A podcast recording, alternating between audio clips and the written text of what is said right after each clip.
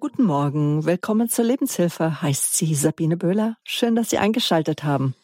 Heute sprechen wir mit dem Heilpraktiker Josef Karl Schneider über die Wetterfühligkeit, wenn das Wetter zu schaffen macht. Ich weiß nicht, wie es Ihnen geht, aber Gesprächsthema Nummer eins ist immer dieses Wetter. Mal ist es regnerisch kühl und am nächsten Tag plötzlich wieder warm. Man hat das Gefühl, der Körper kommt einfach nicht mit den Temperaturschwankungen zurecht. Der Kreislauf spielt vielleicht verrückt, Kopf und Knochen tun weh.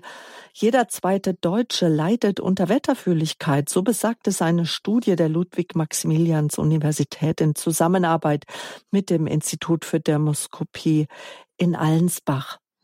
Wir wollen heute diesem Phänomen auf die Spur gehen und nachfragen, was man dagegen tun kann.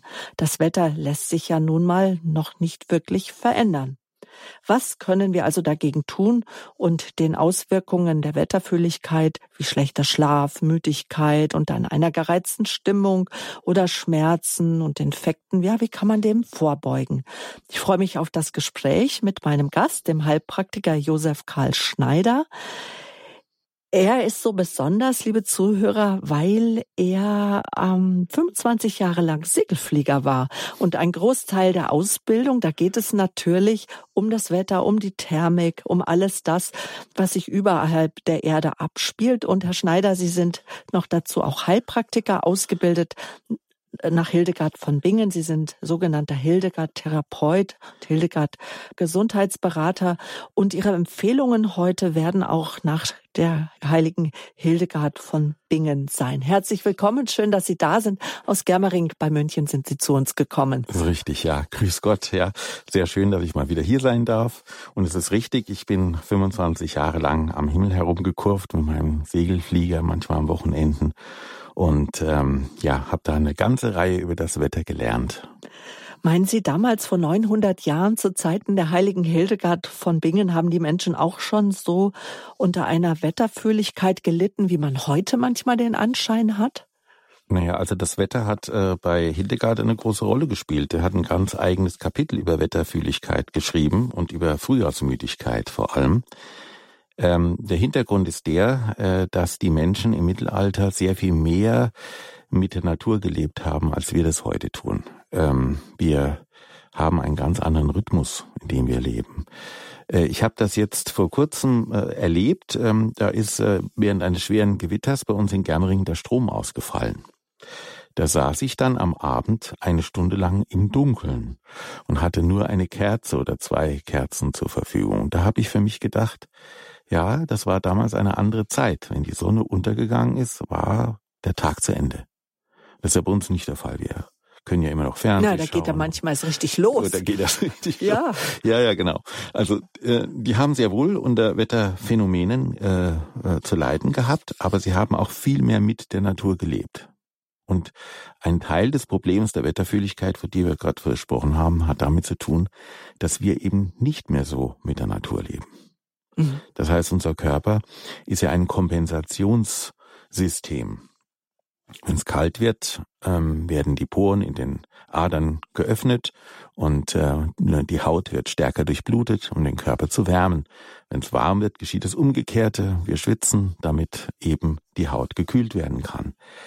Dies alles sind Kompensationssachen, die also der Körper sozusagen ähm, vorbringt, um seinen normalen Betrieb aufrechtzuerhalten. Mhm. Was ist denn jetzt eigentlich Wetterfühligkeit? Was verstehen die Fachleute darunter? Oder ist das nur ein Begriff aus dem Volksmund? Es war lange Zeit nur ein äh, Begriff aus dem Volksmund und äh, die Humanmedizin hat sich ein bisschen schwer getan, äh, damit das wirklich anzuerkennen. Aber sowas ähnliches ist ihnen ja mit Rheuma auch passiert. Man hat dann festgestellt, vor allem in den letzten zehn Jahren, dass das Wetter sehr wohl eine Auswirkung hat. Sagen wir besser, das Klima eine Auswirkung hat. Wir reden ja immer wieder von der Klimaveränderung. Und das konnte man auch feststellen. Und deswegen gibt es heute die Meteopathie, also die Wetterkrankheit, wenn man das richtig übersetzt. Ähm, die Humanmedizin hat einen eigenen Zweig dafür gegründet. Und auch beim DVD, beim Deutschen Wetterdienst, gibt es eine extra Abteilung, die sich mit äh, ja, Wettermedizin auseinandersetzt. Da sitzt sogar eine Ärztin, die äh, Auskunft geben kann. Ja, was ist passiert in den letzten 25 Jahren, möchte ich sagen, die ich jetzt so überblicken kann als äh, Luftmensch, äh, ähm, hat vor allem der Wasserdampf, also die Feuchtigkeit äh, in der Luft sehr stark zugenommen. Äh, Feuchtigkeit ist an sich nichts Schlechtes, ähm, im Gegenteil, weil ähm, ja dadurch praktisch erst der Niederschlag entstehen kann, dass eben entsprechend Feuchtigkeit in der Luft ist. Aber sie hat einen ähm, ja bösen Nebeneffekt, nämlich den, dass äh, die Kompensationsfähigkeit unseres Körpers, wenn es warm wird, durch die Luftfeuchtigkeit geschmälert wird. Wir schwitzen sehr viel schneller, aber die Wirkung des Schwitzens hat nicht die große, äh, sagen wir mal, sie ist nicht so wirksam. Das kommt durch die Luftfeuchtigkeit. Die Luftfeuchtigkeit überträgt die Wärme stärker an die Haut. Die Haut muss stärker dagegen vorgehen, um den Körper zu schützen. Außerdem atmen wir wärmere Luft ein. Ähm, zu, wir können das gern mal testen. Wenn Sie mal ins äh, irgendwie baden wollen, machen Sie besser so zu einer Zeit, wo es draußen 20 Grad hat und Sie also kein Problem haben. Und dann äh, lassen Sie mal die Badezimmertür und das Badezimmerfenster zu und lassen mal eine Badewanne ein mit warmem Wasser. Und ähm, dann hat der Raum vielleicht wenn Sie das Wasser abdrehen und einen Moment wieder rausgehen, dann wird der Raum ungefähr so 21, 22 Grad haben. Wenn Sie aber von draußen reinkommen in diese Feuchte, dann sagen Sie, um, hier ist aber warm. Und genau das passiert mit unserem Körper. Also durch die Erhöhung der Luftfeuchtigkeit ist der gefühlte Wärme sehr viel stärker. Und darauf kompensiert ja der Körper. Der kompensiert ja nicht auf die physikalische äh, Größe, sondern der kompensiert auf das Gefühl, was wir dann haben. Wir sind dabei zu fragen, ja, was ist Wetterfühligkeit? Es gibt eine neue Abteilung, haben Sie uns erzählt, die Wetterkrankheit. Man hat eine Abteilung gegründet, die Meteopathie, haben Sie gesagt. Hitzewellen machen uns zu schaffen, aber auch heutzutage gibt es viele Starkregen und auch eine Blitzhäufigkeit. Ja, also mir ist das an dem besagten Tag da aufgefallen, wo dann der Strom ausfiel, dass ich dann eigentlich nur noch eine Beleuchtung hatte, nämlich die das stroboskophafte Blitzen außen. Das ist etwas, was man eigentlich, in, also was ich, jetzt sagen wir mal, jetzt bin ich bin jetzt kein Bayer, das hören Sie ja, aber in den 25 Jahren, die ich hier in diesem schönen Lande verbringen durfte, so nicht gewohnt war. Also der typisch bayerische Blitz äh, oder Gewitter, da ist also ein Blitzchen und dann ist, kommt der Donner und dann ist erst wieder Pause und dann ist wieder Blitzchen und ist woanders Blitzchen, dann dauert es wieder ein bisschen, dann kommt wieder Donner. Das hat sich ganz stark geändert. Zwischenzeitlich ist es so, dass die Gewitter wirklich sehr bedrohlich geworden sind, sich auch schon bedrohlich ankündigen, wenn sie dann über den Horizont kommen. Man sieht dann, äh, ja, ein Freund von mir, der auch Flieger ist, der hat gesagt, man hat das Gefühl, dass dort oben Krieg herrscht. Und das ist also wirklich äh, dem, dem Wasserdampf zu schulden oder der Erhöhung des Wasserdampfanteils in der Atmosphäre. Denn äh, das hat gab's früher eigentlich nur an den Tropen. Also in den Tropen war das bekannt mit diesen äh, ständigen Entladungen und diesen schweren Gewittern. Aber das kriegen wir langsam auch, ja. Mhm. Und was macht jetzt den Menschen so stark zu schaffen? Ja, also zuerst einmal ähm, haben wir also rein statistisch gesehen in der letzten Zeit eine Häufung von Migräne und Rheumaattacken. Aber auch wenn es zum Kalten hingeht, also wenn die Temperaturdifferenz stark sind und es geht zum Kalten hin, dann haben wir Herzprobleme. Es gibt sogar eine Studie, die sagt, das Herzinfarktrisiko steigt dann. Äh, wenn es zum Warmen hingeht, sind ja auch immer Sprünge von 10, 15 Grad, dann haben wir Blutdruck und Kreislaufprobleme, Kopfschmerzen, Asthma des Bronchialsystems insgesamt ähm, betroffen. Vermehrt hört man auch bei dem äh, schnellen Temperaturanstieg, dass die Leute über Schwindel und Übelkeit äh, klagen und dass der häufige Wetterwechsel irgendwann auch eine somatische Komponente hat, die man als depressive Verstimmung einordnen kann, vor allem zum, zum Herbst hin. Das ist eigentlich das Wichtigste. Wie gesagt, es kommt dadurch, dass der Körper nicht mehr richtig kompensieren kann. Wir haben kein Problem damit, wenn die Kompensationsmöglichkeiten uns zur Verfügung stehen und es sind halt insbesondere die, ähm, sagen wir mal, Durchblutungsleistung des Körpers oder die Schweißabsonderung äh, des Körpers, also Kühlfunktionen oder auch ähm, die Art und Weise, wie wir uns verhalten. Wir sind jetzt sehr viel mehr in Räumen wie früher. Das muss man auch äh, sehen. Ähm, dass dieses Verhalten und die Kompensationsfähigkeit, die macht die Wetterfühligkeit aus. Äh, Hildegard schreibt schon in ihrer Zeit, dass man die Lebenskraft, die Grünkraft, die berühmte Veritas, um die sie ja immer gegangen ist, stützen kann durch passende Kleidung. Ich habe das schon sehr oft beobachtet, dass vor allem ältere Menschen bei 30 Grad im Schatten aus dem Haus gehen mit der Kleidung, die sie sonst im Herbst anziehen. Denen muss es total heiß werden, das geht gar nicht anders. Und was ganz wichtig ist, und das werde ich häufiger während der Sendung sagen, ältere Menschen müssen mehr trinken. Am Trinken hängt alles, weil wir sind Wasserwesen. Wir haben 78 Prozent unseres Körpers sind äh, Wasser, Flüssigkeiten. Wenn wir die nicht in der Balance halten, dann haben wir ein großes Problem und dann ist die Wetterfühligkeit auch ganz schnell da. Mhm. Wetterfühligkeit, wenn das Wetter zu schaffen macht. Unser Thema hier in der Lebenshilfe bei Radio Horeb mit dem Heilpraktiker Josef Karl Schneider. 25 Jahre lang war er Segelflieger. Er ist geschult nach Hildegard von Bingen und da werden auch viele Tipps einfließen, auch aus Ihren Beobachtungen und Weisheiten. Und eben war schon so ein Stichwort, da Sie gesagt haben, wir leben nicht mehr so mit dem Wetter mit. Man könnte auch sagen mit dem Lebensrhythmus. Und unsere industrialisierte Zeit braucht es ja auch, dass Menschen viel in der Nacht auch arbeiten. Und unser Schlaf-Wach-Rhythmus ja. ist ja bei vielen Menschen auch schon allein durch vielleicht interessante Radio- und Fernsehprogramme auch schon etwas in Ungleichgewicht gekommen. Welche Rolle spielt auch der Lebensrhythmus? Also Lebensrhythmus ist natürlich ganz entscheidend, äh, wenn es darum geht, dem Körper die Möglichkeit zu geben, Ausgleich zu schaffen es gibt da immer wieder Studien drüber. Die einen, da habe ich erst letztens wieder eine gesagt, falscher Schlafrhythmus zum Beispiel führt zu Migräne ähm, oder zu ähm, Kreislaufproblemen. Manche sagen auch, falscher Schlaf führt zum Dickwerden, also zu Stoffwechselproblemen. Also man sieht, der Schlaf hat ganz viel damit zu tun. Jetzt ist das Problem, das ist leider eine Katze, die sich selber in den Schwanz beißt, weil nämlich, wenn es so warm wird und so feucht wird und so schwül wird, wir dann auch schlechter schlafen können. Das ist ganz normal. Also ich habe letztens äh, ist ähm, jemand aus ähm, Urlaub zurückgekommen von äh, einer Insel, wo es also sehr feucht und sehr warm war. Und hat gesagt, es war ein sehr schöner Urlaub, aber ich habe 14 Tage lang quasi nicht richtig geschlafen. Und da besteht dann die große Gefahr, wenn die dann hierher kommen, dass sie dann krank werden, weil das Kompensationssystem dann völlig aus der Spur ist. Also der Biorhythmus möchte ich den mal nennen.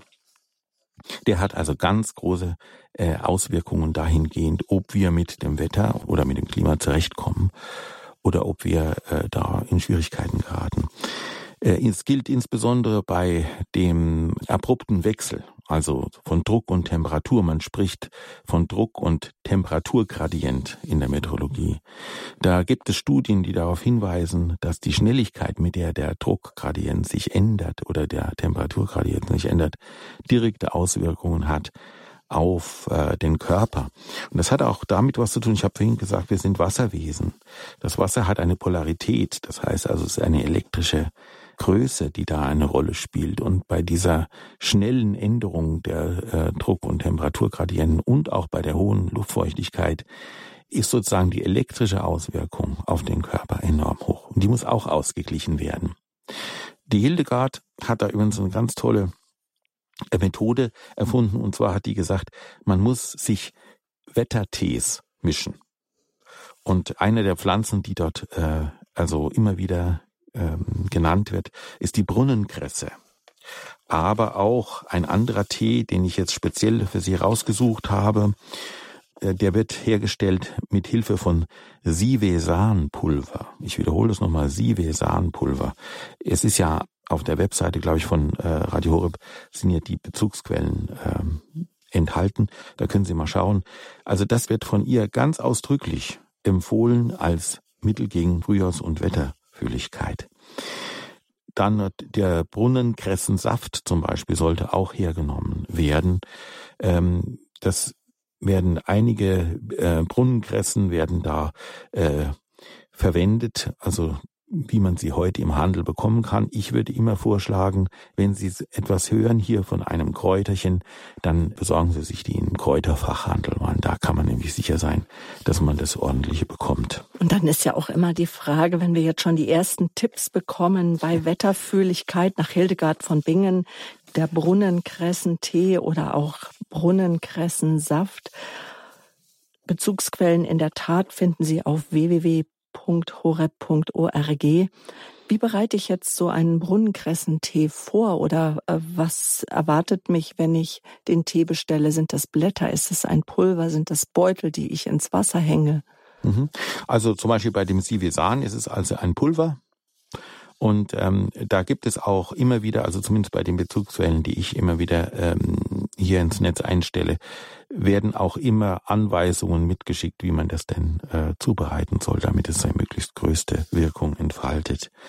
Es gibt auch immer wieder die Möglichkeit, auf Elixiere zurückzugreifen oder auf Säfte zurückzugreifen je nachdem, was man gerade braucht. Also zum Beispiel bei dem Übergang in den Winter hinein, der ähm, ja immer wieder mit Kälte zu tun hat oder mit Mischwetter, wo es dann kalt und warm wird, aber eigentlich Richtung kalt. Da ist es immer wichtig, dem Körper zu helfen, die Kompensation hin zum Warmen zu schaffen. An dieser Stelle ist zum Beispiel der Grause Minze Saft oder das Krause Minze Elixier wichtig. Aber auch sowas wie zum Beispiel Selleriemischpulver. Das wird auch in der Hildegard Medizin als Rheumapulver bezeichnet. Dann gibt es natürlich den Wermutsaft oder das Wermutelixier, das ebenfalls zur Stärkung der Abwehrkräfte benutzt wird. Ähm, man weiß ja von der großen Hildegard-Kur, wo der Wermut eine große Rolle spielt. Ich persönlich bin eher dafür, den Richtung Herbst einzusetzen, weil er eben diese wärmende also äh, nicht ausgleichen. sonst empfohlen als Maikur, als, Maikur, als sogenannte ja. mhm. der Wermutsaft, sondern dass er auch im genau. Herbst kurmäßig also, eingenommen werden kann. Das heißt äh, nicht jetzt etliche Monate, dass man ihn hindurch trinkt, sondern nur einfach zwei, drei Wochen. Trinkt. Ja, genau. Mhm.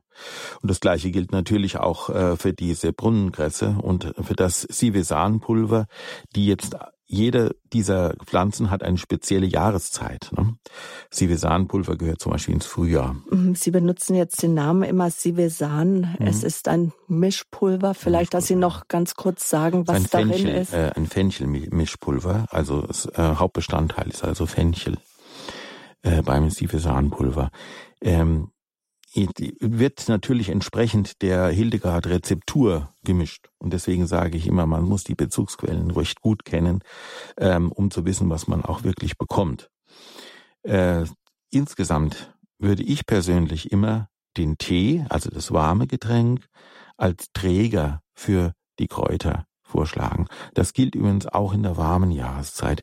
Es ist nicht umsonst, dass die Beduinen zum Beispiel immer heißen Tee trinken in ihren Zelten. Das hat einen mhm. Grund der Körper, ähm, ich hatte es vorhin schon gesagt, wenn es warm wird, dann versucht der Körper eine Kühlung für den Körper zu erreichen, und zwar über die Haut, also über die Stellung der Blutgefäße in der Haut.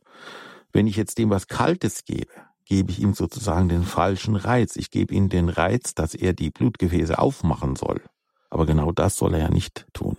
Also deswegen man sollte wirklich versuchen mit dem Tee, man kann ja im Sommer kann man den Tee lauwarm halten, währenddessen man ihn Richtung Herbst und Winter dann eher dann etwas ähm, wärmer gestaltet. Ich möchte immer wieder auf mein Bärwurzpulver zurückkommen. Das ist nicht nur sehr gut für die Verdauung, sondern das ist eben auch gut gegen Migräne, Kopfschmerzen und andere, sagen wir mal, aus dem Darm her oder aus der Verdauungsseite her äh, begründeten äh, Beschwerden. Die Bärwurzpulvermischung kann man eben auch äh, bestellen und ich sage immer, man sollte zwei bis drei Messerspitzen davon in einen einfachen Joghurt einrühren, vor allem morgens, also vor dem Frühstück noch und sollte zu dem Joghurt dann einen schönen Kräutertee trinken. Also man hat dann eigentlich die beste Wirkung. Mhm. Nochmal äh, zur Differenzierung, wann wir was zu uns nehmen oder damit der Hörer einfach auch für sich abwägen kann, welches, weil man sagt ja, gegen jedes Leiden ist ein Kraut gewachsen. Ich muss ja irgendwie erstmal herausfinden, welche Beschwerden, die ich so habe, hängen vielleicht mit dem Wetter zusammen. Vielleicht, dass wir die Mittel, die wir jetzt genannt haben, da war die Brunnenkresse, das Fenchelmischpulver, also das Sivesanpulver mit am Anfang S und in der Mitte mit V geschrieben. Die Krauseminze hat sie gesagt, den Wermutsaft, Sellerie war noch dabei. Ja. Und Bärwurzpulver. Man das könnte, man könnte eigentlich, damit man es sich leichter macht, damit man nicht so viel äh, Sachen gleichzeitig sieht. Es ist so, es gibt eine Anwendungsübersicht, zum Beispiel von der einen Quelle, die ich äh, angegeben habe. Und in dieser Anwendungsübersicht, das ist zwar alphabetisch äh, sortiert, gibt es aber immer auch einen Bereich, wo es eben um die Beschwerde geht. Generell kann man sagen, rheumatische Beschwerden, die also Richtung Gelenkschmerzen gehen, Richtung ja auch äh, fiebrig, dass man sich fiebrig erkältet fühlt, ähm, wo es um Bewegungsprobleme geht, wo es um ähm, ja Befindlichkeitsstörungen dahingehend geht, dass man sagt, ich fühle mich matt und schlapp und kaputt und nicht weiter so fort. Das sind alles Dinge, bei denen ich mir hier aus dem Anwendungsübersicht Dinge heraussuchen würde, die etwas zu tun haben mit dem Bereich Rheuma oder Infekterkrankung. Also zum Beispiel äh, gibt es ja dieses äh, Bertram-Gewürz.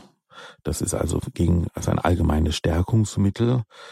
Ja, das ist gleichzeitig Edelkastanienhonig, der hat auch was mit Rheuma zu tun. Dann haben wir äh, Muskelrheuma, das wäre das krause Minzenelixier, wir haben das vorhin schon äh, besprochen. Und dann vor allem die Akelei. Akelei-Saft gilt also bei Fieber und Unterstützung von fiebrigen Erkrankungen, wie ich schon gesagt habe. Man muss unterscheiden zwischen fiebrigen Gefühl und echter Grippe oder grippalen Infekten. Also die sind natürlich nicht so äh, einsetzbar. Diese Stoffe wie zum Beispiel jetzt die Wollblume oder Andorn oder so, das würde jetzt zur Wetterfühligkeit nichts bringen. Mhm. Aber halt eben in dem Bereich. Und dann gibt's die andere Seite. Das sind also die Sachen, die hauptsächlich mit dem Kreislauf zu tun haben die, wenn es warm wird, sage ich ganz einfach, wenn es sehr warm wird. Ne? Also Kreislaufbeschwerden, Schwindel, Blutdruckprobleme, schlechter Schlaf und so weiter.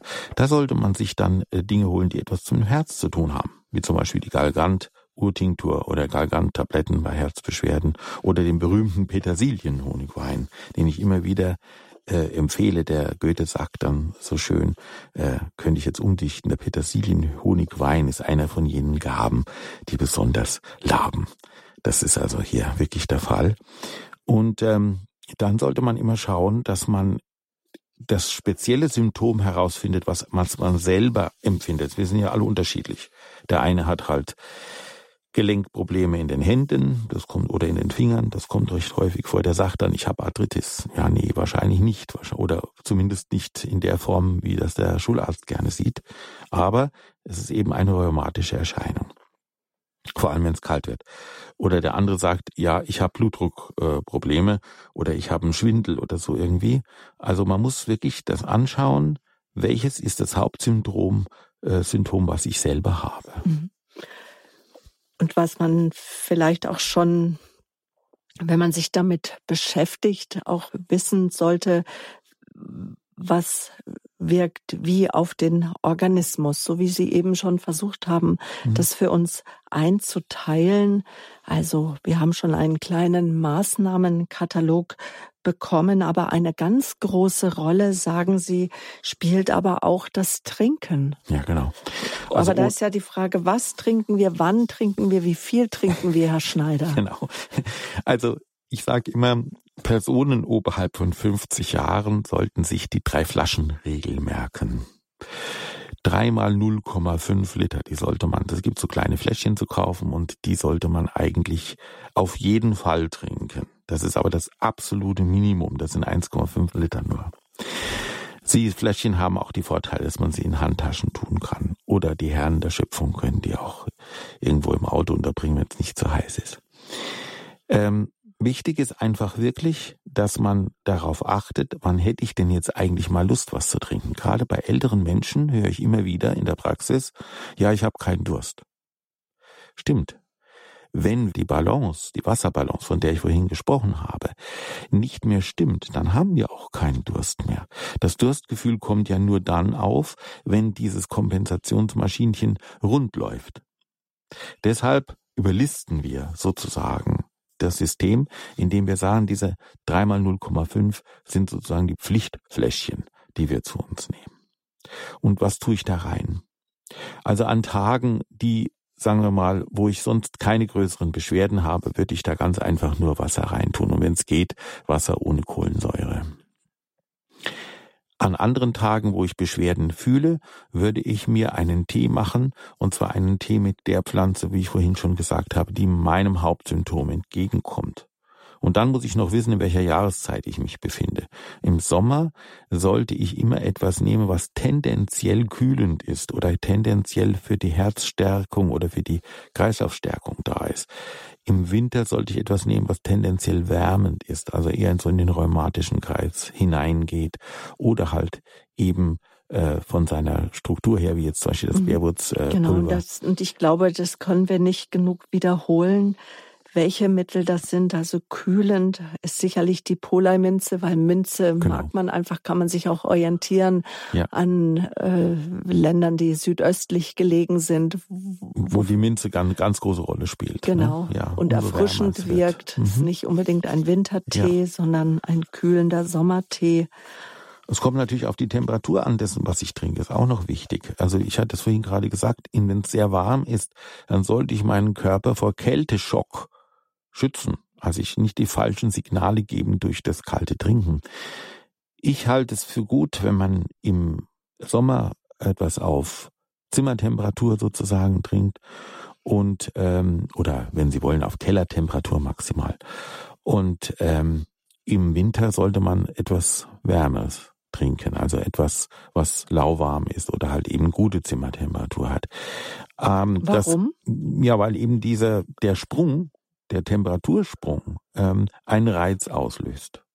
Und diesen Reiz möchte ich so gering wie möglich halten, denn ich möchte ja gerne, dass die Zellen das Wasser oder was ich ihm sonst gebe, Tee und so weiter, willkommen heißen. Und dieses Willkommen heißen geschieht, dieser Handschlag, der geschieht am besten dadurch, dass ein geringes Potenzial, also nur ein geringer Potenzialunterschied da ist. Wenn, das ist immer das, was ich so zum Beispiel in Amerika ganz furchtbar finde. Da geht man also irgendwo rein, hat es draußen 30 Grad, 100 Prozent Luftfeuchtigkeit drin, hat es 18 Grad, 10 Prozent Luftfeuchtigkeit. Aufgrund der Klimaanlage. Aufgrund der Klimaanlage und dann kriegt man noch einen Drink, der ist runtergekühlt auf minus zwei Grad.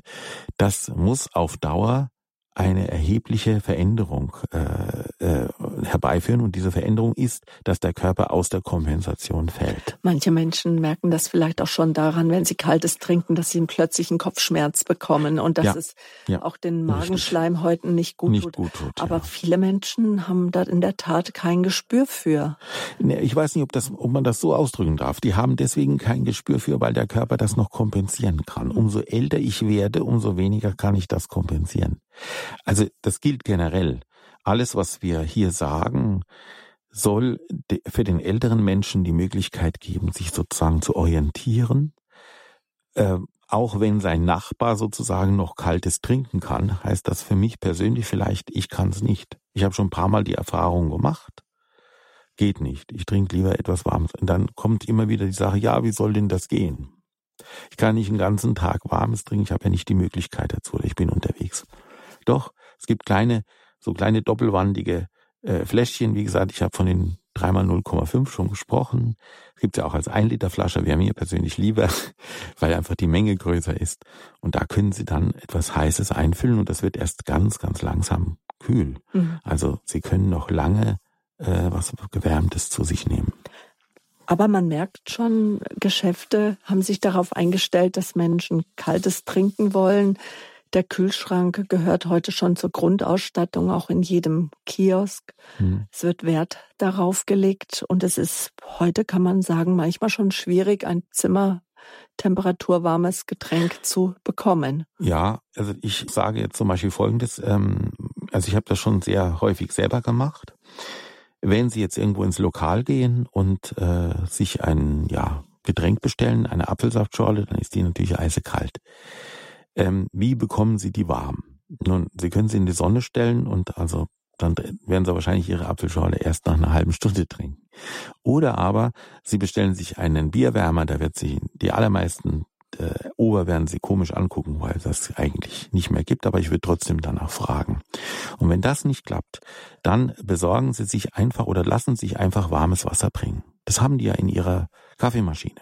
Also warmes Wasser lassen Sie sich bringen und dann tun Sie das kühle Getränk durch das warme Wasser auf die Trinktemperatur runterbringen, die Sie als richtig empfinden. Immer wieder durch Nachgießen, kleines Kännchen, ähm, und natürlich müssen wir vorher die Eisstücke rausnehmen, bitte, wenn es mit Eis. Äh, ich würde mir jedes Getränk ohne Eis bestellen. Das schon mal so lebensnahe Tipps. Ja. Und ich war schon oft mit Menschen zusammen, die das in der Tat ausprobiert haben oder die das danach gehandelt haben, die sich warmes Wasser haben bringen lassen für die kalten Getränke. Und ich war immer wieder erstaunt, wie schnell ein wirklich sehr kaltes Getränk warm wird.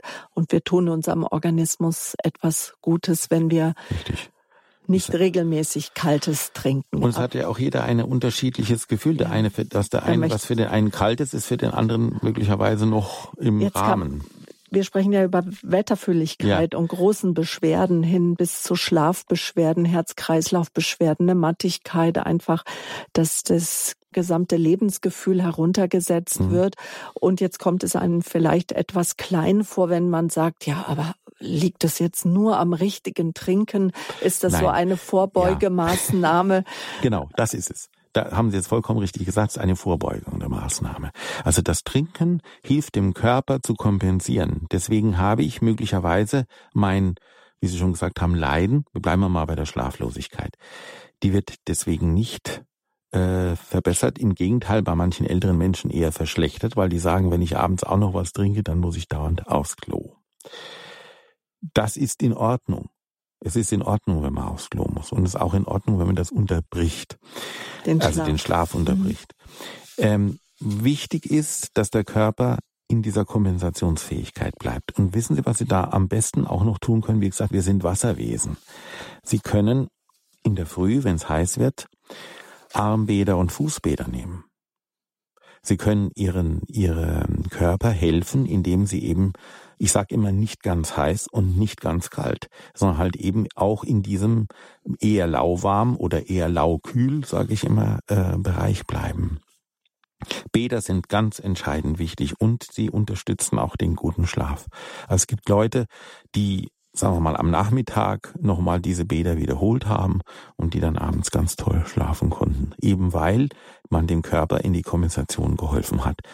Aber was anderes kann man eh nicht tun. Das Wetter kann man nicht abstellen. Aber ich kann meinem Körper da helfen. Jetzt hier in der Lebenshilfe bei Radio Horeb mit dem Heilpraktiker Josef Karl Schneider aus Germering bei München.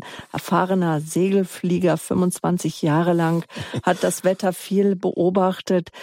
Wir sprechen über Wetterfühligkeit, wenn das Wetter zu schaffen macht. Selbst Fachleute haben auf dieses Phänomen inzwischen ihr Augenmerk gelegt. Es gibt einen eigenen Zweig in der Humanmedizin, die Metopathie.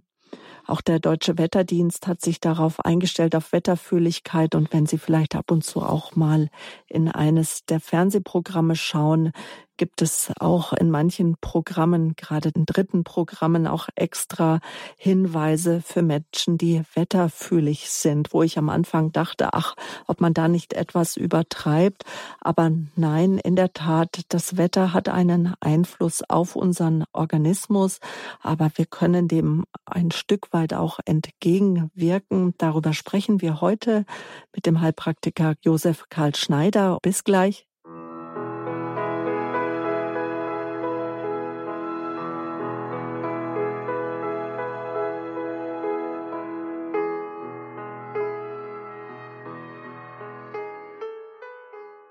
Wir sprechen über ein Thema, das uns alle immer wieder beschäftigt. Das Wetter, ein Anknüpfungspunkt für Gespräche. Wie geht es? Wie macht das Wetter zu schaffen? Oder dass man darüber spricht, dass ja wieder mal so starke Temperaturschwankungen gab. Der Regen, die Sonne, die einen beeinträchtigen. Vielleicht auch die Zeitumstellung, die man noch nicht überwunden hat zu Sommer, Sommerzeit oder hin zur Winterzeit immer eine Stunde weniger oder mehr Schlaf. Die Uhr, die vor oder zurückgestellt wird. Aus Leipzig möchte ich jetzt eine erste Hörerin begrüßen. Josef Karl Schneider ist mein Gast hier in der Lebenshilfe. Unser Thema, wenn das Wetter zu schaffen macht. Und jetzt begrüße ich ganz herzlich Frau Mombauer aus Leipzig. Sind Sie uns zugeschaltet? Grüße Gott. Grüße Gott. Guten Grüß Tag. Gott. Hallo, guten Tag. Grüß Gott, hallo. Wie kann ich Ihnen helfen? Ähm, ja, also ich möchte mich erstmal ganz kurz bedanken für das gute Themenangebot und diese Sendung hat mich interessierte mich sehr und ich finde das bis jetzt ganz toll. Hm, das freut mich aber. Das freut uns beide. ja, ähm, herzlichen Dank. Und also bei mir ist es so, ich habe seit zwei Jahren extreme Schmerzen. Äh, und ähm, wo, wo sind die Schmerzen? Wo sind die lokalisiert? Im Solarplexus. Aha, ja. Mhm. Fast ständig im Genick und in den Knien. Mhm. Ja, und ich ähm, will das jetzt nicht ausweiten, weil nee, das jetzt klar. nicht zum Thema sicher ja. gehört. Für mich war jetzt die Frage zum Thema auch heißes Wasser trinken, ganz heißes. Ich habe das in so einem buddhistischen Buch gelesen. Hm. Also ich bin gegen, da hatte ich Ihnen vorhin schon gesagt, also nicht ganz heiß und nicht ganz kalt. Ich bin der Ansicht, dass dem Körper keine zu großen Potentialunterschiede zugemutet werden sollten. In Ihrem Fall schätze ich mal, dass das etwas äh, in dem rheumatischen Formenkreis zu suchen ist. Äh, und ich würde Ihnen dann mal empfehlen, ob Sie mal eine Zeit lang ein Elixier speziell für Rheuma nehmen wollen. Und es gibt auch ein Bad, äh, nämlich das Edelkastanienbad, das Sie äh, gegen Rheuma und Gelenkentzündungen, mhm. Rückenschmerzen einsetzen können. Und welches Elixier empfehlen ja, also, Sie, Frau Mombur? Ich würde jetzt sagen, das Krause Minzen-Elixier, von dem wir gesprochen haben, äh, mhm. ist sehr gut. Das ist also wie gesagt für Muskelräumer, Weichteilräumer und Nervenschmerzen. Und dann gibt es noch ein weiteres, äh, was wir auch schon erwähnt haben, das Wermut-Elixier, das zur Stärkung der Abwehrkräfte, das aber auch gleichzeitig als Rheumamittel benutzt werden kann. Also Krause Minze und Wermut wäre für Sie richtig und vielleicht noch das Bad mit der Kastanie. Mhm. Und Frau Mombour, Dankeschön für Ihren Anruf, hat auch äh, einen Kreis angesprochen, nämlich starke Schmerzen, mhm. wo Sie sagen, das ordnen wir jetzt dem rheumatischen Formenkreis zu. Und darunter leiden ja auch sehr, sehr viele Menschen, gerade unter Schmerzen, wenn das äh, Wetter schwankt. Genau. Womit hängt das zusammen, dieses Phänomen? Das hat insbesondere, wir haben vorhin gerade darüber gesprochen, dass das äh, die Flüssigkeiten im Körper so eine enorme Rolle mhm. spielen. Und es ist so, also bei Personen, die äh, in diesen rheumatischen Formenkreis einzuordnen sind, liegt meistens auch noch eine Verdauungs- bzw. eine Stoffwechsel Schwäche vor. Deswegen würde ich hier also zum Beispiel äh, nochmal das berühmte Bärwurzpulver empfehlen, dass man dann morgens in einen Joghurt hineinrührt, zwei bis drei Messerspitzen. Ähm, und das nüchtern mit nur mit Tee oder Wasser, warmem Wasser zu sich nimmt. Wie gesagt, wenn ich von warmen Getränken spreche, spreche ich von mundwarmen Getränken. Also nicht Temperaturen oberhalb von 40 Grad. Ähm, warum ist die Verdauung da so wichtig? Weil die Verdauung, oder das besser gesagt, die Dame hat erwähnt, der Solarplexusbereich, da der Brustbereich, der Brustbereich ne? nicht, mhm. äh, auch die Lunge und so weiter sind also sehr stark vom Flüssigkeitshaushalt im Körper abhängig. Und den kann ich verbessern, indem ich den Stoffwechsel verbessere, weil ich dann sozusagen den Umsatz, wenn ich so möchte, den Umsatz an, an Flüssigkeiten im Körper äh, stärke. Und wenn ich dann neue Flüssigkeiten von außen zuführe, dann werden die natürlich auch schneller mit umgesetzt. Also insofern hilft es dann auch. Mhm. Also danke nochmal für Ihren Anruf. Herzliche Grüße nach Leipzig. Jetzt haben wir Gisela Bauer am Telefon. Grüße Gott, Frau Bauer. Grüß Gott. Ja, ich möchte mich auch bedanken für den Vortrag, weil äh, ich bin auch sehr wetterfühlig und das hat mich auch sehr interessiert. Und ich habe auch festgestellt, dass äh, wenn ich zu wenig trinke, das merke ich dann an meinem Kopfdruck. Und äh, dann muss ich einfach mehr trinken. Und äh, kaltes kann ich auch überhaupt nicht trinken. Ich bin auch schon über 70. Und äh, man tut sich echt schwer, äh, was Warmes zum Kriegen oder halt was Laues äh, ja, man kriegt ja immer die kalte Sache, aber ich helfe mir dann auch, dass ich eventuell Bierwarmer oder dass ich mir stauchen lasse, ja. genau. Und äh, jetzt habe ich letztes Jahr einen Herzschrittmacher gekriegt. Also ich, muss, ich habe auch schon der Petersilien Honigwein gemacht und äh, trunken und äh, verwende Galgant auch äh, im Müsli und so und Bertram und äh, und ja, trotzdem habe ich so eine Attacke gehabt, wo mir dann einen Herzschrittmacher noch eingepflanzt hat. Und jetzt muss ich Medikamente nehmen, natürlich, und Blutverdünnungen. Jetzt habe ich ja so eine unruhige Haut und äh, die unruhige Beine, also äh, Füße, das äh, Anti-Stress-Legs-Problem ja. oder wie das Syndrom oder wie das heißt. Restless Legs heißt, heißt es Restless Legs Syndrom, ja. Ja, mhm. ja. Und äh, da habe ich jetzt aber auch festgestellt, wenn ich äh, abends vor ins Bett gang das Wechselbad mache, äh, warm kalt, äh, dann äh, konnte ich schlafen, dann ist genau. es nicht gekommen. Erst gestern Abend bin ich spät heimgekommen, habe es nicht mehr gemacht. Ich habe nur so um halb sechs aufgestanden und das Wechselbad machen, äh, weil, äh, weil ich es einfach ausgehalten habe. Ja. Ja. Ich habe aber noch einen ganz guten Tipp für Sie und zwar ja. ist das das Bohnenkraut-Mischpulver. Ah, Bohnenkraut-Mischpulver. Ja, frisch im Garten. Ja, und das tun Sie sich, also äh, machen Sie sich ein ein, wie soll ich sagen, eine Lattwerke, sagt man äh, in der in der Medizin der Hildegard. Das heißt, sie nehmen die Blätter und lassen die ein bisschen, also sie müssen die schon getrocknet. Äh, sie können also das Frische jetzt nicht verwenden. Da stellen Sie sich ja. vielleicht ein Pulver, ist vielleicht besser. Und dann rühren Sie das in den Joghurt ein. Aha. Bei dem Bohnenkraut-Mischpulver würde ich sagen, anstatt den zwei bis drei Messerspitzen, was wir vorher hatten beim Bärwurz, würde ich jetzt auf fünf oder sechs Messerspitzen hochgehen. Also das Bohnenkrautpulver würde ich wirklich gut dosieren. Und Sie können das dann bitte, diesen Joghurt mit dem Bohnenkraut, äh, dann äh, vor dem Mittagessen, also nicht vor dem Frühstück, wie das, sondern Aha. vor dem Mittagessen. Mittagessen. Weil Sie ja wahrscheinlich, nehme ich an, in Ihrem Alter ist das schon üblich, ich mache es auch ab und zu, ein kleines Nickerchen machen. An, äh, ja, mittags, ja. ja. Und ja. da sollte eben diese Wirkung sich entfalten können.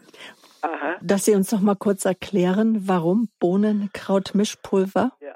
ja, also das Bohnenkraut ist ein nervlich wirksames Kraut. Ähm, die Hausfrau weiß, dass die Bohnenkraut einsetzt, dass sich die Geschmacksnerven, ist eigentlich ein Geschmacksverstärker, der von der Hausfrau eingesetzt wird, das Bohnenkraut.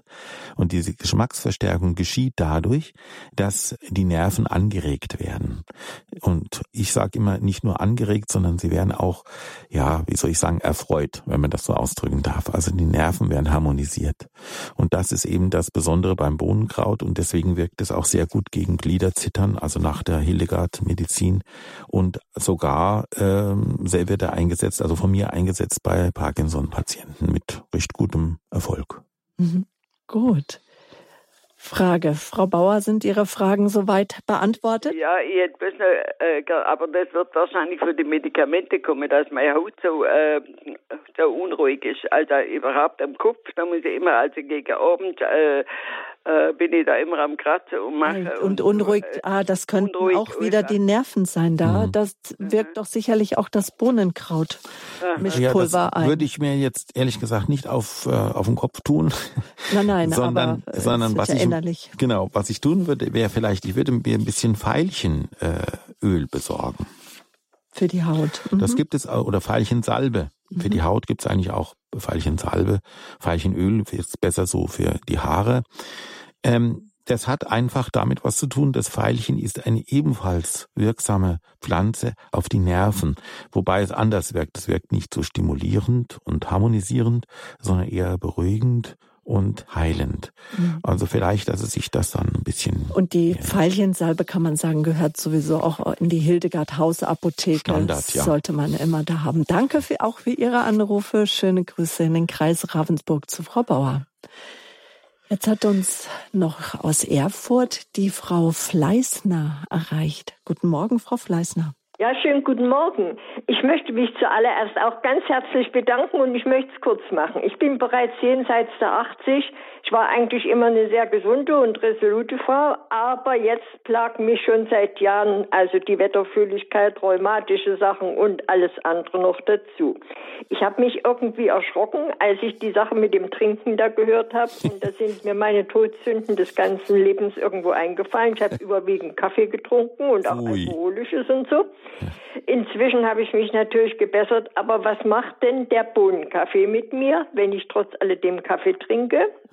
Also ich sage ich sag Ihnen was zum Bohnenkaffee. Ja. Bei mir ist der Bohnenkaffee nur erlaubt nach dem äh, Mittagessen, also in der Zeit so zwischen 15 und 17 Uhr. Und Sie werden lachen, wenn Sie mal in die Geschichte schauen. Das ist auch die Zeit, wo der Kaffee seine seine größten Urstände gefeiert hat. Der wurde nämlich äh, auch bei seiner Einführung nie als Morgengetränk angesehen. Ich sage Ihnen auch warum, weil der Kaffee nämlich eine Veränderung der Magen und der Verdauungschemie bewirkt. Und Ihr Körper wird dann auf Dauer immer stärker übersäuert.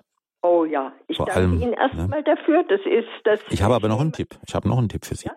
Sie lassen einfach morgens den Kaffee jetzt mal weg. Ne? Also ja. Sie sagen sich, Sie stellen sich einen Wecker. Erst wenn um 14 Uhr der Wecker klingelt, ja. dürfen Sie. Und vorher trinken Sie nur Muscatella Salbei Elixier. Das bestellen Sie sich über die Quellen. Ja, ja, das ist auch das Magenelixier genannt. Und dieses Muscatella Salbei Elixier, das trinken Sie morgens schon warm zum Frühstück. Und zwar zwei Esslöffel in der Früh, zwei Esslöffel warm. Dann machen Sie mit sich einfach ein bisschen warmes Wasser dazu. Und das wiederholen Sie beim Mittagessen auch nochmal. Also in der kaffeefreien Zeit trinken Sie sozusagen Muscatella Salbei Elixier. Insgesamt vier äh, Esslöffel sind das für Sie am Tag. Gut.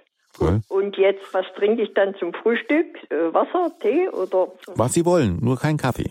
ähm, also es, äh, und wenn es auch geht, vielleicht keinen absolut grünen Tee, weil grüner das Tee. Das trinke ich sowieso nicht. Ja. Nee, das, ist, das steht bei mir nicht ein. Gut. Der Kaffee. So, und dann noch eine zweite Frage. Ich muss äh, nach Anwehengeschichten muss ich Kompressionsstrumpfhosen tragen. Mhm. Und ich habe, äh, also das aber auch nach, nach meinem 70. Lebensjahr erst. Und ich habe das Empfinden, dass mich das irgendwie äh, behindert im in Bezug auf den gesamten Temperaturausgleich. Das kann man wohl sagen, ja, weil diese Strümpfe nämlich den Temperaturausgleich in den unteren Extremitäten stark behindern.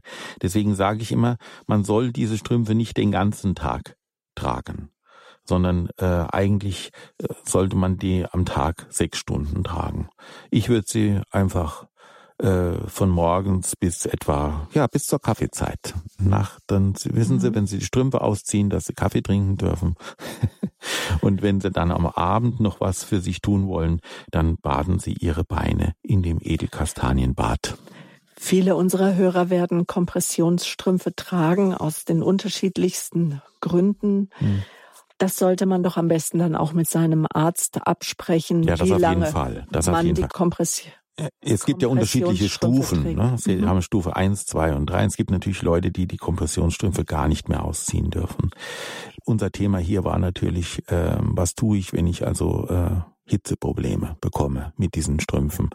Bei Leuten, die also die Kompressionsstrümpfe nicht, also vom Arzt aus, nicht den ganzen Tag tragen müssen, manche müssen sogar nachts tragen, ähm, ihr wäre dieser Tipp, den ich vorhin genannt habe, äh, mhm. anzuwenden. Gut. Bei den anderen ist es so, da hängt es ein bisschen von der Kleidung ab.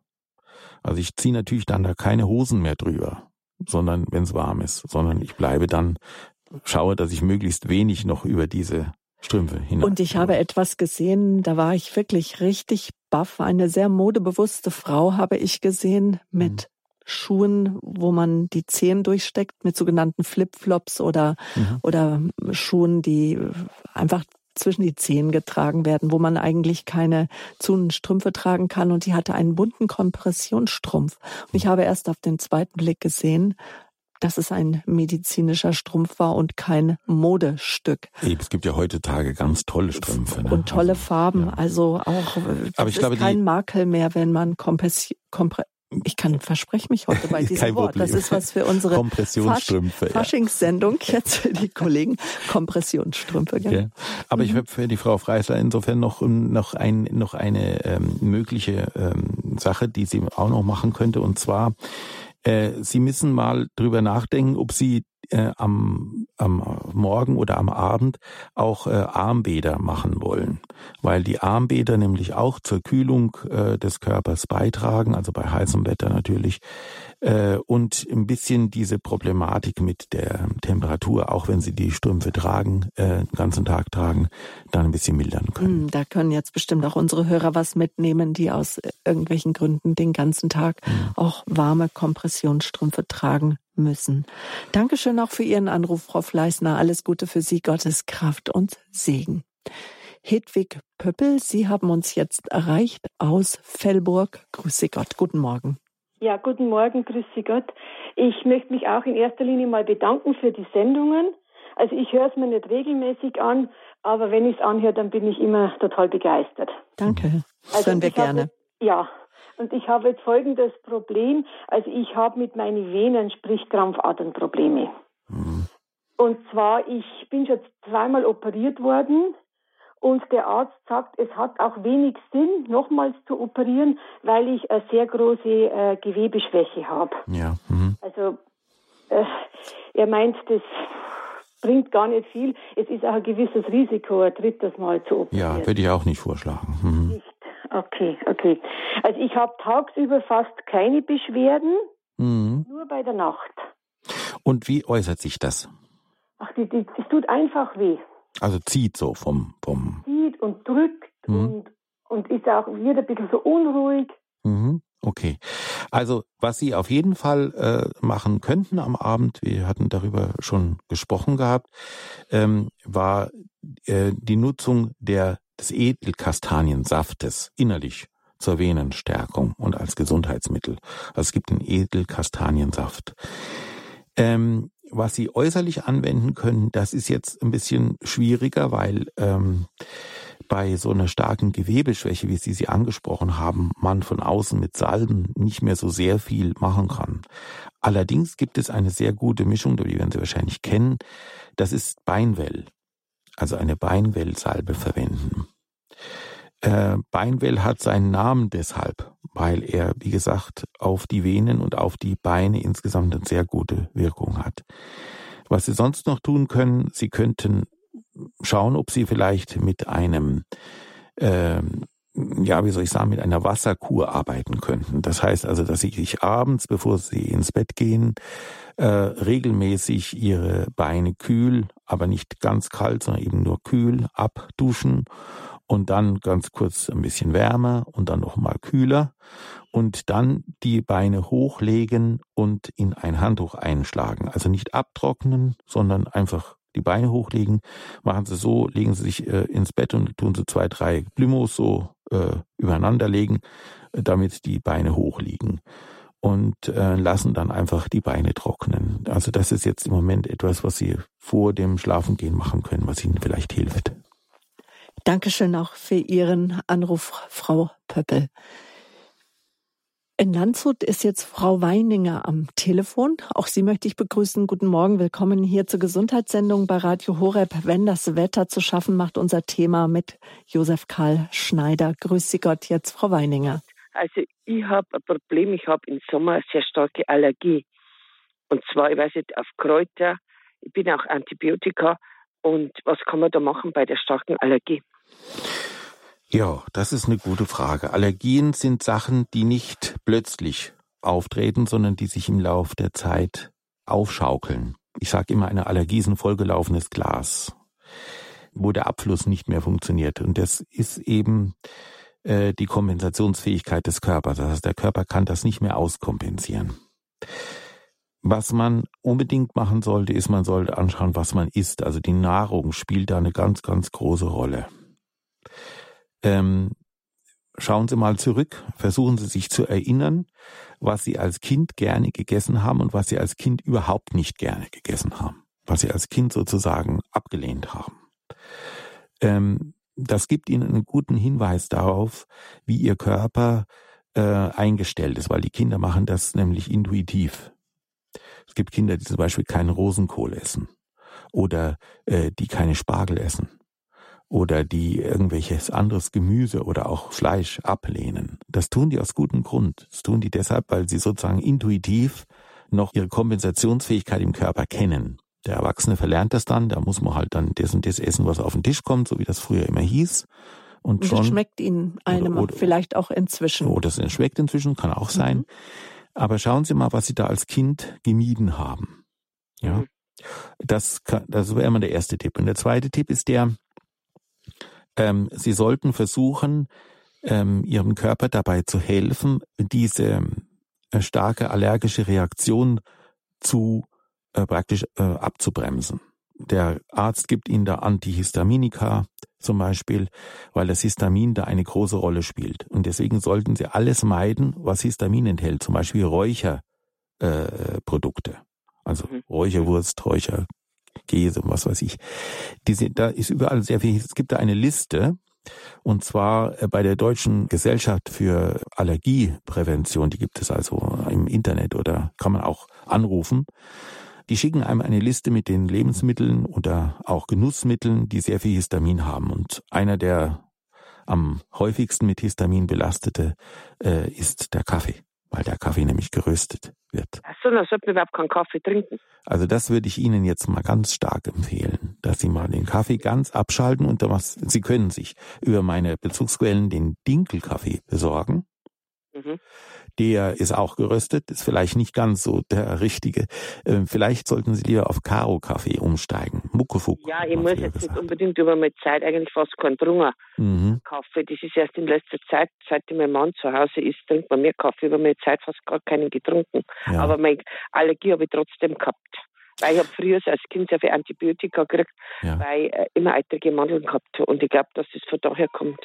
Also die Antibiotika spielen natürlich eine große Rolle. Und wenn Sie Antibiotika nennen, dann nennen Sie damit automatisch... Keine, aber als Kind habe ich sehr häufig genommen. Ja. Dann hat es von da ist ausgelöst, aber ich habe auf mehrere Sachen jetzt der Allergie. Mhm. Was Sie machen könnten, Sie könnten mal versuchen, ob Sie mit dem Muscatella Salbei Elixier, von dem ich vorhin gesprochen habe. Ich habe leider die Sendung nicht ganz gehört. Ja. Musca. Muscatella Salbei. Muscatella Salbei. Jetzt habe ich eine andere Frage. Mhm. Ich habe da so Überdehnung, äh, Überdehnung der Bänder äh, unten am Fuß und der ist immer so angeschwollen. Was kann man da machen? Oh, das, da müssen Sie, äh, glaube ich, Ihren Arzt fragen. Das kann ich jetzt ohne die Befüße gesehen zu haben. Da kann ich leider gar nichts dazu sagen. Und wir bedanken uns für Ihren Anruf. Wir haben noch Hörer in der Leitung. Dankeschön. Alles Gute auch für Sie, dass Sie Ihre Allergie in den Griff bekommen, dass Ihnen die Beschwerden gerade jetzt in der schönen Sommerzeit nicht allzu sehr zusetzen. Alles Gute. Herr Daniel aus Bad Tölz, guten Morgen. Nein, jetzt, oh, ich habe mich vertan. Erstmal die Frau Dorrer aus Vilsburg. Guten Morgen. Ja, guten Morgen, Herr Schneider. Und zwar, äh, mein Mann hat immer so Füße ziehen im Unterschenkel. Und das ist, wird auch durchs Gehen oft nicht besser. Ich weiß nicht, was man da machen kann. Ja, ich hatte das schon mal erwähnt mit dem Bohnenkraut-Mischpulver. Versuchen Sie mal das Bohnenkraut-Mischpulver, das äh, so ungefähr so fünf Messerspitzen in einen Joghurt einzurühren und geben ihm das dann äh, vor dem Mittagessen, also bevor das Mittagessen zu sich genommen wird. Dann sage ich auch Ihnen alles Gute, danke für Ihren Anruf. Und jetzt, Herr Daniel aus Bad Tölz, danke für Ihre Geduld. Sie sind jetzt ja. unser letzter Hörer für heute hier in der Lebenshilfe. Vielen, vielen Dank auch für die Sendung vorab. Erst einmal, ja. ich habe gehört, dass Sie, Herr Schneider, gesagt haben bei einer Hörerin, dass äh, grünen Tee und äh, das würde ich gerne mal wissen, äh, ich trinke äh, jeden Morgen grünen Tee. Mhm. Äh, hat es irgendwelche Auswirkungen, also auf vielleicht darauf, dass ich jetzt schon seit drei Jahren immer ab 18 Uhr nicht nichts mehr essen kann. Also ich mein, mein Magen verdaut dann nicht mehr und ich muss in der Nacht dann aufstehen und so Verdauungstropfen nehmen. Mhm. Also es deutet, deutet bei Ihnen. Ein gesunder Tee, der grüne Tee. Ja, das ist so eine Sache. Also der grüne Tee heißt eigentlich nur, es ist ganz normaler Tee, der unfermentiert ist. Das heißt, er wurde nicht fermentiert oder besser gesagt luftgetrocknet, wenn man so möchte. Der unfermentierte Tee hat zwei Nachteile. Erstens, er hat sehr viel Tein. Also es gibt äh, Grünteesorten, die mehr Tein haben, als eine Tasse Kaffee Koffein hat. Die beiden Stoffe sind sehr miteinander verwandt. Zweitens, er hat eine direkte äh, Wirkung auf das Verdauungssystem. Und zwar ist grüner Tee stark astringierend, das heißt zusammenziehend. Wenn Sie Ihren äh, sich vorstellen, der Darm funktioniert durch das Zuführen von Verdauungsflüssigkeiten an den äh, Essensbrei, um den zu verarbeiten. Wenn Sie jetzt sehr viel grünen Tee zu sich nehmen, dann wird durch diesen astringierenden Effekt möglicherweise, sage ich, es muss natürlich genau untersucht werden, äh, hier eine Verdauungsschwäche ausgelöst. Und diese Verdauungsschwäche, die können Sie eigentlich nur rückgängig machen, indem Sie auf das auslösende Faktor, wenn das in dem Fall der grüne Tee sein sollte, einfach verzichten. Trinken Sie morgens dann einfach mal Folgendes, nämlich diesen Muscatella Salba Elixier, von dem ich gesprochen habe, als Tee. Das heißt, Sie tun sich da zwei, drei Esslöffel in eine Tasse und füllen ein bisschen warmes Wasser dazu und trinken das mal. Möglicherweise kommt Ihre Verdauungsschwäche relativ schnell dann wieder in Ordnung. Sollte es nicht der Fall sein, rate ich Ihnen doch mal eine äh, Stuhlprobe beziehungsweise eine Untersuchung beim, ähm, wie heißt er denn jetzt, der, der Mensch, der sich mit den Verdauungssäften äh, beschäftigt, also bei einem Facharzt für innere Medizin, sagen wir mal so, äh, vorzustellen, der Ihnen dann äh, weiterhelfen kann. Denn wenn da wirklich eine Dyspepsie, also eine nicht vorhanden sein von äh, Verdauungssäften vorliegt, kann es auch andere Ursachen haben. Also deswegen bitte anschauen lassen. Herr Daniel, auch Ihnen danke für Ihren Anruf. Alles Gute auch für Sie. Wir sind am Ende der Sendezeit. Wetterfühligkeit war unser Thema, wenn das Wetter zu schaffen macht. Aufhänger waren die Wetterschwankungen der letzten Jahre. Auslöser war, dass nach einer Studie des Allenbach-Institutes und äh, des das, ja, das hat auch der DVD und auch die Apothekenrundschau das Gleiche festgestellt. Also, dass mehr als 50 Prozent der Erwachsenen. Und die, äh, eine Studie der Ludwig-Maximilian-Universität. Mhm in München, die haben das herausgefunden und das war der Aufhänger für unsere Sendung. Dankeschön, Herr Schneider, dass Sie all meinen Fragen und auch den Fragen der Hörer in Rede und Antwort Gerne, ja. standen. Mhm. Ich möchte vielleicht noch ähm, eins dazu sagen, es wird ja immer wieder von diesem Klimawandel gesprochen. Ähm, dagegen kann man heute nicht mehr äh, argumentieren, auch nicht, wenn man im Weißen Haus sitzt der wissenschaftlichen Untersuchungen des äh, Deutschen Wetterdienstes, der Eurosat und der NOAA, das ist die nationale Organisation für Atmosphärenforschung in Amerika, hat den Klimawandel eindeutig belegt. Das heißt, wir werden wahrscheinlich mit immer mehr extremen Wettererscheinungen, Regenmengen, Tageshöchsttemperaturen, dem Wechsel zwischen warm und kalt, die Verschiebung oder Verkürzung von Jahreszeiten werden wir rechnen müssen. Deswegen ist es wichtig, dass wir unserem Körper helfen. Helfen, damit zurechtzukommen. Dankeschön. Und das hoffe ich auch, dass Sie einige Tipps mitnehmen konnten, liebe Zuhörer, die Ihnen helfen, wenn Sie nicht die gesamte Sendung hören konnten. Wenn Sie sie weiterempfehlen möchten, dann nehmen Sie gerne unser Podcast-Angebote in Anspruch auf www.horeb.org. Meine Kollegen vom Radio Horeb CD-Dienst schicken Ihnen auch gerne einen CD-Mitschnitt zu. Bitte rufen Sie gerne an unter 08328 921 120. Der Radio Horeb Hörerservice vermittelt Ihnen gerne auch einen Kontakt zu Josef Karl Schneider. Er ist in einer Privatpraxis tätig in Germering bei München. Er ist Heilpraktiker. Dazu gerne rufen Sie den Hörerservice an. Mit diesen Informationen verabschiede ich mich von Ihnen. Ihre Sabine Böhler.